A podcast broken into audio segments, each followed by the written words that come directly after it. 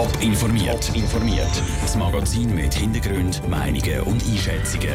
Jetzt auf Radio Top.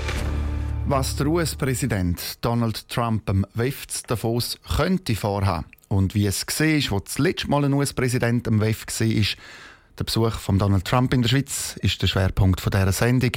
Im Studio ist der Peter Hanselmann. Er kommt, der mächtigste Mann der Welt, der US-Präsident Donald Trump reist für das Weltwirtschaftsforum WEF in zwei Wochen auf Davos. Rund um Donald Trump gibt es riesige Sicherheitsmaßnahmen.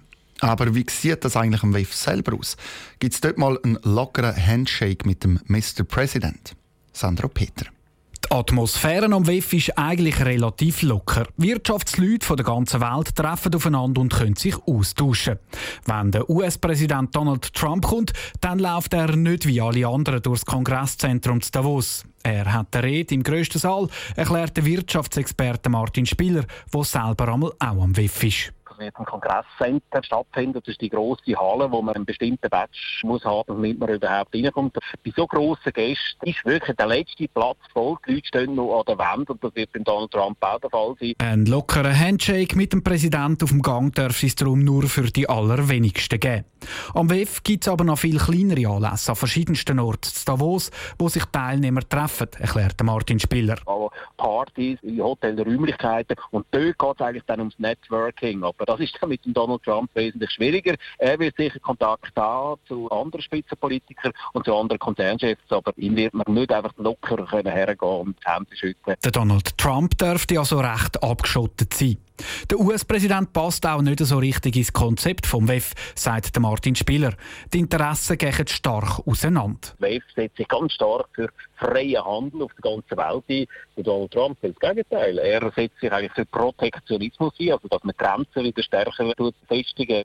Das WEF setzt sich eigentlich für Nachhaltigkeit, für mehr Umweltschutz, Klimaschutz. Jetzt für Donald Trump sind das definitiv nicht die grossen Themen. Wir haben riesige Widersprüche. Für Donald Trump sechs WEF in erster Linie eine grosse Werbeplattform für sein America First Programm, sagt Martin Spieler. Trotz aller Diskrepanzen können aber auch das WEF profitieren. Der Donald Trump bringe wieder Glanz und Aufmerksamkeit. Der Beitrag von Sandro Peter.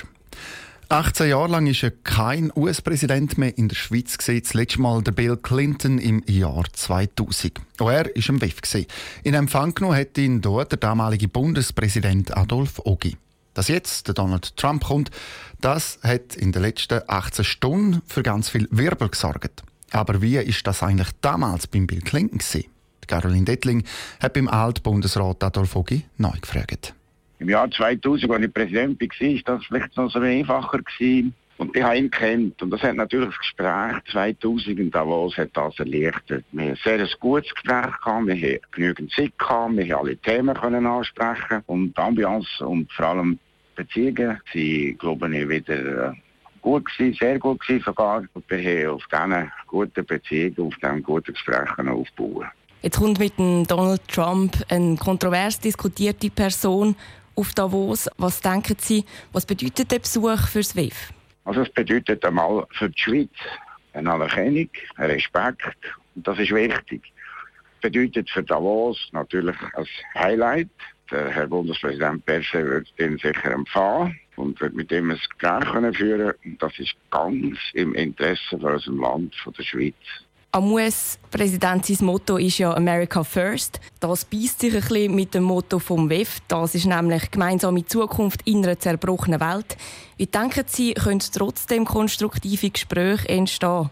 Konstruktive Gespräche können entstehen, wenn Bereitschaft und der Wille vorhanden ist für konstruktive Gespräche. Ich meine gerade davon aus, dass Herr Trump seine Vision wird darstellen aber ich gehe auch davon aus, dass man Herr Trump auch vielleicht andere Visionen darlegen und dass, er, dass, man ihm, dass man ihm das so gut präsentieren, dass er das so aufnimmt. Besteht dann nicht Gefahr, dass er die Ideen gar nicht aufnehmen will, sondern einfach Werbung machen für seine America First Strategie? Das hängt einfach auch davon ab, wie wir an das Gespräch herangehen, wie wir es präsentieren in diesem Gespräch und wir uns als einen interessanten Gesprächspartner können darstellen Und von dem her gesehen geht es einfach darum, die Chance zu nutzen. Warten wir doch jetzt ab, sind wir doch froh, dass er kommt.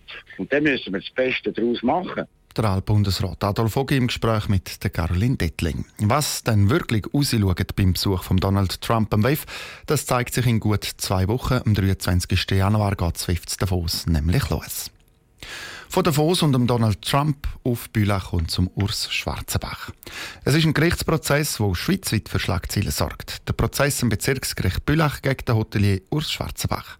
Er ist der Besitzer vom Zürcher Luxushotel Dolder und ihm wird vorgeworfen, dass er Kunstbilder nicht korrekt verzollt hat wo er sie in die Schweiz geholt hat.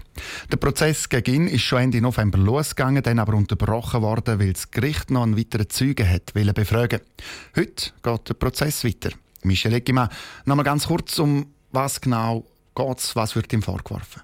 Die Zolldirektion wirft dem Hotelier vor, rund 200 Kunstwerke bei der Einreise in die Schweiz gar nicht oder zu tief verzollt zu haben. Darum hat die Zolldirektion ihm einen Bus von 4 Millionen Franken aufgebrummt.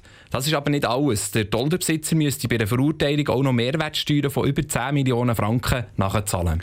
Der Prozess der ist ja ähm, schon Ende November losgegangen. Was hat denn der Urs Schwarzenbach bis jetzt zu diesen Vorwürfen gesagt?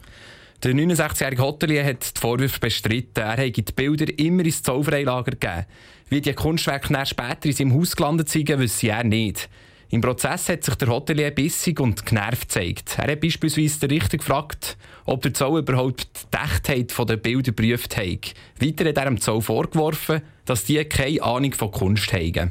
Die Zollbehörden die haben ja als äh, Pfand fast 50 Bilder beschlagnahmt. Die sind immer noch in ihrem Besitz. Was sagt denn Rus Schwarzbach zu dem?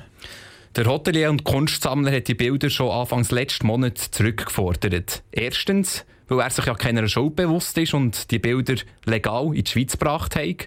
Und zweitens stützt sich der Urs Schwarzenbach auf eine Aussage vom Bundesstrafgericht. Das hat gesagt, die Zollverwaltung müsse diese Bilder zurückgeben. Besten Dank, Michel Eggimann. Der Prozess der geht in gut zwei Stunden los. Heute ist ein Mitarbeiter die Zollfahndung im Zeugenstand. Dass es heute aber schon ein Urteil gibt, mit dem rechnet das Bezirksgericht nicht. Top informiert, auch als Podcast. Mehr Informationen gibt es auf toponline.ch.